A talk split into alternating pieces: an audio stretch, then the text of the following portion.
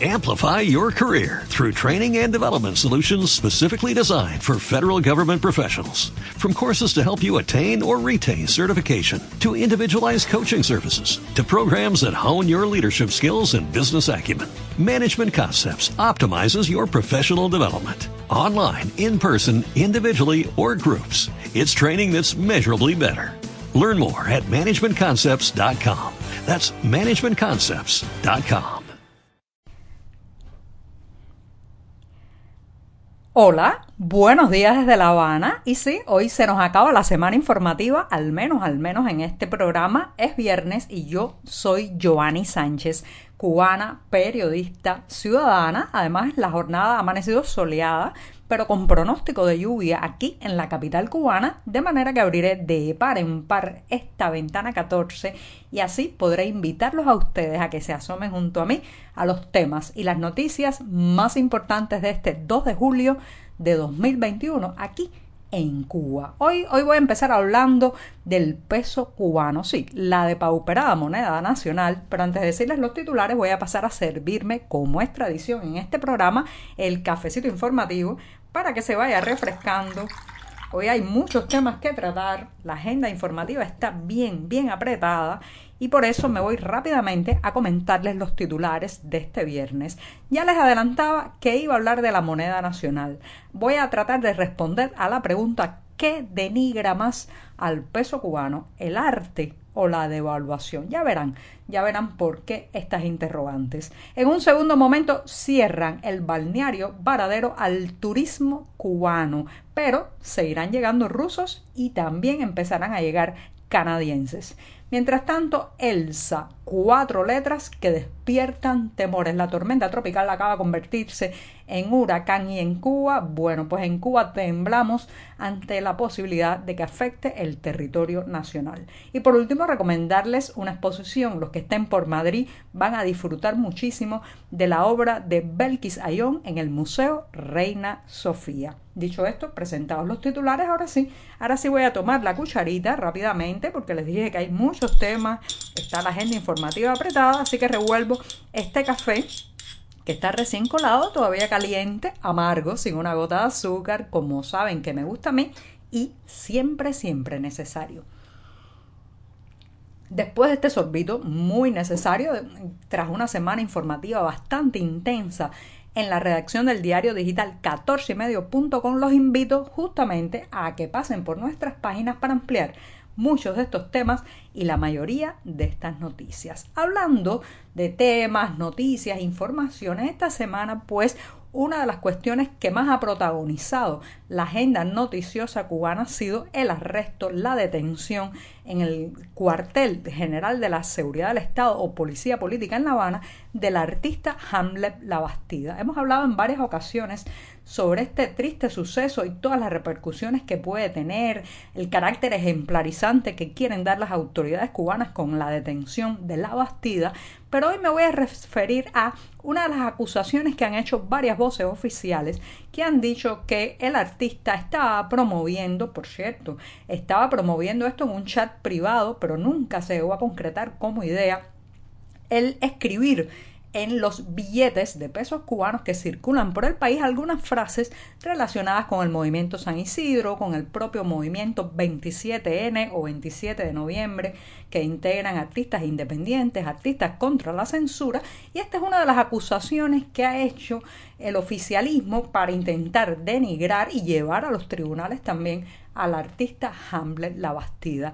Y yo me pregunto, señoras y señores, vamos a ver qué ha denigrado realmente más al peso cubano, a esa triste moneda nacional, sí, esa que lleva la, el, el rostro de varios héroes de la independencia y que hace mucho, mucho tiempo ha sido mancillada sistemáticamente por las propias autoridades que la emiten, sí, esos mismos que ahora están señalando a Hamlet la Bastida porque quería escribir algo en los billetes, han deshonrado al peso cubano sistemáticamente y por décadas. Sí, el peso cubano, la moneda nacional, fue deshonrada cuando se le condenó hace más de un cuarto de siglo a ser un dinero de segunda categoría. Reitero, un dinero de segunda categoría que no servía para comprar en las abastecidas tiendas aquellas, las conocidas popularmente como shoppings, que se abrieron en los años 90 aquí en plena crisis económica tras el colapso de la Unión Soviética y del subsidio proveniente justamente de Europa del Este. Esas tiendas que se abrieron en plena crisis solo, solo aceptaban otra moneda, el dólar, y eso mancilló al peso cubano. Una moneda manchada también por su poco valor y que condena a la miseria a quien la lleve en el bolsillo. Recuerdo, recuerdo en aquellos años y durante mucho tiempo haber visto trabajadores llegar hasta la caja contadora de un mercado y no poder pagar los alimentos que habían seleccionado los estantes. Hasta incluso los empleados se regodeaban diciéndoles esto, esto es en dólares. Nuestro dinero, señoras y señores, durante mucho tiempo no ha servido o no sirvió para contratar una línea de telefonía móvil, para pagar una noche en un hotel o comprar un boleto de viaje al extranjero. Eso, eso es humillar al peso cubano. Solo sacarlo del bolsillo ya es motivo más de vergüenza que de orgullo. Basta leer, basta leer las tres letras CUP que representan esta moneda nacional para que sepamos que vamos a recibir de vuelta un servicio menoscabado, maltrato al cliente y una mercancía, bueno, una mercancía de baja calidad al peso nuestro de cada día, señoras y señores. Lo ha diseñado el propio Banco Central de Cuba, que le creó un émulo, un fantasma más colorido y poderoso. Ese mismo, el peso convertible, también conocido como chavito, que durante 25 años le hizo sombra al peso cubano o a la moneda nacional. Incluso todo esto que ha pasado eh, de supuestamente los artistas promover la escritura de frases, eso no es nada, eso no es nada comparado con las sistemáticas humillaciones y manchaduras que le ha dado el propio oficialismo a ese peso que lleva la cara de José Martí. Ha sido el pésimo manejo de la economía, el desprecio histórico a la moneda nacional, la segregación, sí, esa misma entre quienes tienen eh, moneda libremente convertible ahora mismo y pueden comprar en los pocos mercados abastecidos de la isla y los que solo tienen pesos cubanos. Así que no, no es un artista con su obra, no es una frase escrita con, de puño y letras, no, ha sido el propio Estado cubano el que ha manchado o embarrado de sangre, y disculpen la palabrota, y mierda, cada billete de moneda nacional que circula en esta isla. Bueno, me extendí un poco en el primer tema, me voy a dar el sorbito rápido, rápido, porque estamos con muchas noticias hoy. Después de este segundo buchito del día, pues paso a una cuestión que tiene que ver con las vacaciones. Ya saben que llevamos pues meses y meses de cansancio por la pandemia, los números siguen subiendo. Eh, ahora mismo acaban de informar de 20 fallecidos en una jornada debido al COVID-19 y además esas son las cifras oficiales. Por lo tanto, hay que esperar que los próximos días haya un agravamiento de la situación. Y eso ha llevado a las autoridades a tomar medidas. Y entre las medidas que han tomado es que han cerrado Varadero, el balneario más famoso de Cuba, al turismo cubano.